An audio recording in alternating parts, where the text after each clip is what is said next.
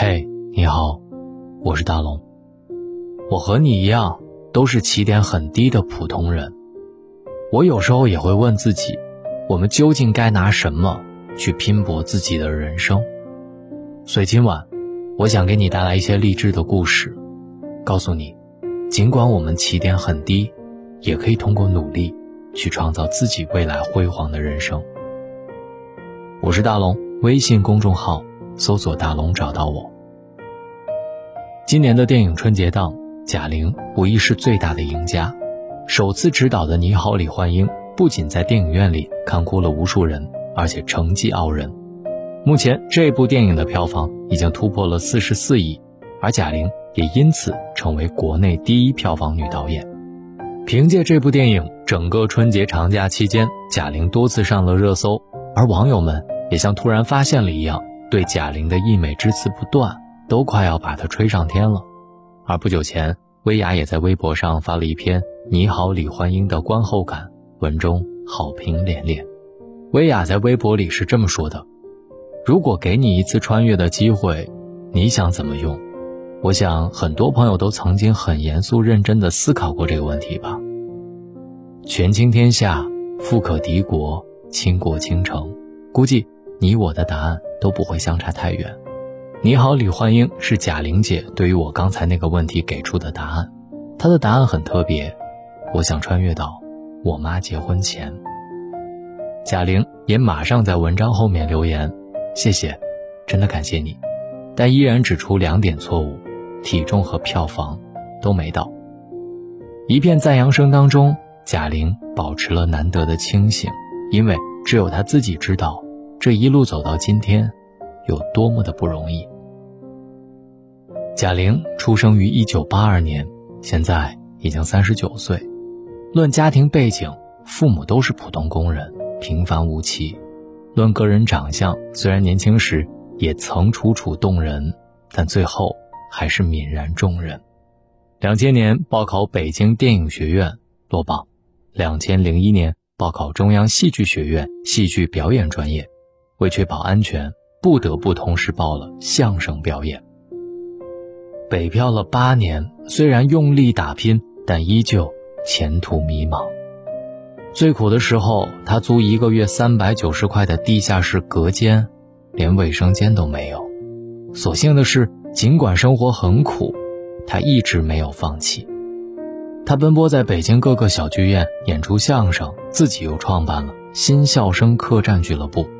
后来机缘巧合，他拜冯巩为师，冯巩力捧贾玲，他登上春晚舞台，一炮而红。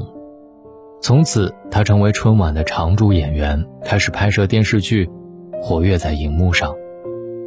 直至这次导演《你好，李焕英》再次跃上人生巅峰，贾玲没有后台，没有傲人的身材和外貌，因为不认输，因为一步步扎实的走，认准喜剧领域。把一手烂牌打得漂漂亮亮。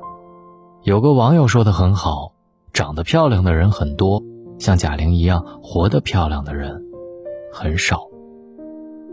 比起对贾玲不计其数的吹捧或羡慕，这才是你最应该看到的东西。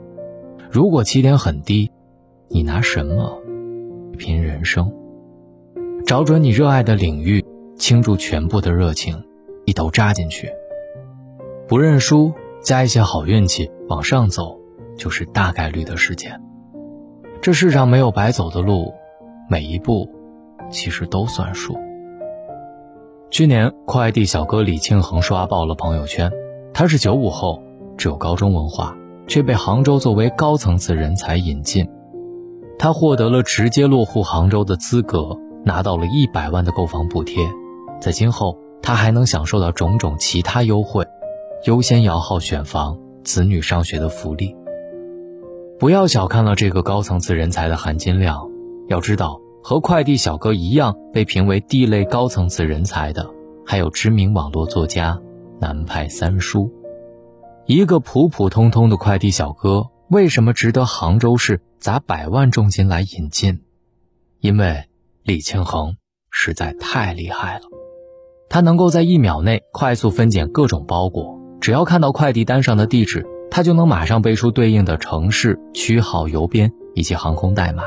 他有火眼金睛，能在数百件物品当中一眼把固体胶、打火机等禁忌物品找出来。他能在十二分钟之内做出二十件快递的派送路线设计，时间最少，路线最短，误差为零。在浙江举行的快递职业技能当中，他拿到了第一名，还被授予浙江省技能能手称号。做到这一切，快递小哥李庆恒花了至少五年。就在平常的日子里，他也时刻在训练自己。比如说，看到大街上的车牌号，他马上在脑海当中浮现出一连串的快递编号。许多人都把送快递当做一份又苦又累的工作。只有李庆恒刻苦地把它当做了一项顶尖的事业，所有的横空出世其实都是蓄谋已久，那些意外璀璨发光的，必然是拼尽全力去做一件事的人。过年去舅舅家拜年，意外碰到了少年时的玩伴小波，几年没见，发现他家新建了流行的乡间别墅，门前停的是他崭新的奔驰 S 四零零，闲谈当中还知道。他在广州也买了一套大平层，这个消息刺激到了我。我是一个对财富不太敏感的人，刺激到我的是他的职业——收废品。在多数人的印象当中，废品行业累且脏，辛苦又繁琐。但听了小波对这几年的讲述，我释然了。虽然是收废品，但小波和百分之九十九的同行不一样。他有专门收购报废日常用品的大型仓库，而且他还收购金银玉器、书本杂志、家用电器和各种老旧物件，回收之后他一一整理，分门别类。他不仅有门店，还在抖音和快手上开设了卖货账号，懂得拍摄，口才又好，全国各地网友纷纷下单。这样下来，他收回来的物件利润往往是原价的几倍。有了积蓄之后，他又投资了另外好几个行业。几年前，他每年只是勉强收支平衡，但从前年开始，利润开始一天高过一天。数年间，他的身家翻了好多倍。从前，他还是我们这群发小里最穷的，而现在，他已经一路狂奔，我们都很难追得上了。到底是什么在限制我们的人生高度？其实不是出身和外貌，有时候就是你能否把一件事儿做到极致。所有你羡慕的生活背后，都有你熬不了的苦，无法单独面对的时刻，流过的不为人知的眼泪。但是当你知道自己想要去哪里，拼尽全力去生活，世界就会为你让路。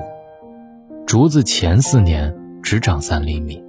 但是第五年开始，就每天疯狂的长三十厘米，六周之后就能长到十五米。荷花开了二十九天，也只能开到池塘的一半，但是到了三十天，就一夜之间开满池塘。蝉先是在黑暗的地底下生活三年，依靠树根的枝一点一点长大，然后在夏天的某一个晚上，爬上树枝。一夜间蜕成了知了，然后飞向天空。行走在人世间，方向和努力也同样重要。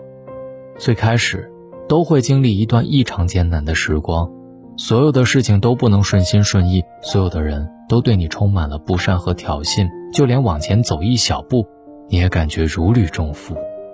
但是你选准了方向，然后笨笨地熬下去，就一定能看到太阳。你会发现，此时举手投足都会格外轻松，你会被命运推着往前走。知乎上有这么一个问题：为什么年轻人的努力叫做奋斗？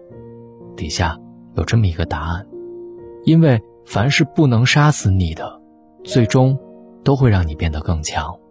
你的负担都会变成你的礼物，你的苦难将照亮你的路。《肖申克的救赎》里有一句名言：“有些鸟儿是永远关不住的，因为它们的每一片羽翼上都沾满了自由的光辉。”如果你起点低，就做一个看得见方向、专业又努力的人，然后在某一天，你的人生就会豁然开阔。那些你看准的方向，就会变成你的康庄大道；那些你熬过的时光，将是成就你的养分。在超级演说家当中，刘媛媛说：“命运的手掌里，是有漏网之鱼的。在这个世界上最可怕的事情，其实不是起点低，而是一开始，你就限定了自己。你觉得有太多的不可能，连坚持下去的勇气都变得没有了。这个时代确实很难，没有一份工作不辛苦，但有裂痕的地方，就会有阳光；有不堪一击。”就会有慢慢长大，那些你挺过的时光，只能一个人默默咀嚼的承受，总有一天会成为照亮你的光。贾玲的起伏沉浮就是最好的例子。所以，如果你跟大龙一样，也是一个出身普通的人，要过上期待的生活，那么我建议你这么做：第一，看清这个社会的风口和趋势是什么，不要偏离了他们。第二，不要混日子，保持时刻学习的能力。第三，把当下的工作做到极致。也许你还是无法成为金字塔上那一小撮人，但是你回过头去，一定比昨天好了很多。春节长假已经结束，新的一年已经徐徐打开。祝愿所有人都能够平静接受命运的安排。然后努力把这手牌打好。如果你生而普通，淹没在人海，就应当拥有不懈飞翔的能力。你不滞留于灌木湖泊，就能看到更大的世界，你的前进也将变得无比从容。希望今晚大龙的声音给了你力量。微信公众号搜索“大龙”，找到我。要记住，想看到更大的世界，要拥有不断学习的能力。关注大龙之后回复“读书”，在新的一年，我们继续一起读书吧。也可以直接滑到页面最下方，扫描大龙读书会的二维码。在每本书当中，我们都进步一点点，成长比成功更重要。我是大龙，书里见。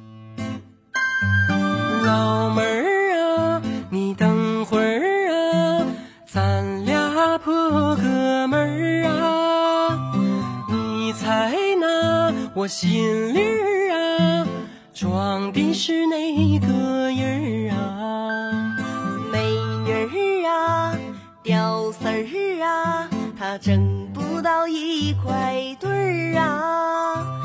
啥人儿啊，就啥命啊，咱俩就凑一对儿吧。你一笑啊，我刺挠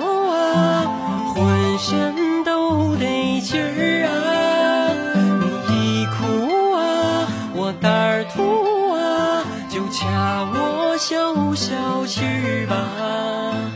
情人儿啊，给个信儿啊，咱俩啥钱儿办事儿啊？一百年儿一辈。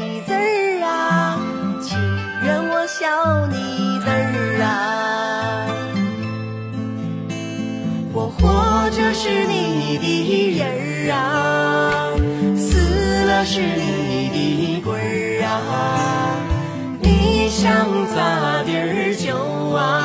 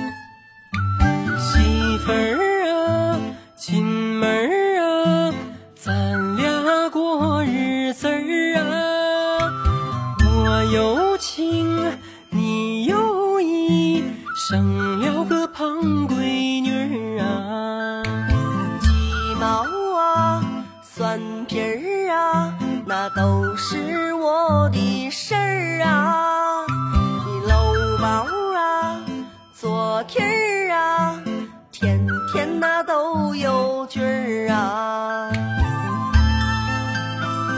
谁家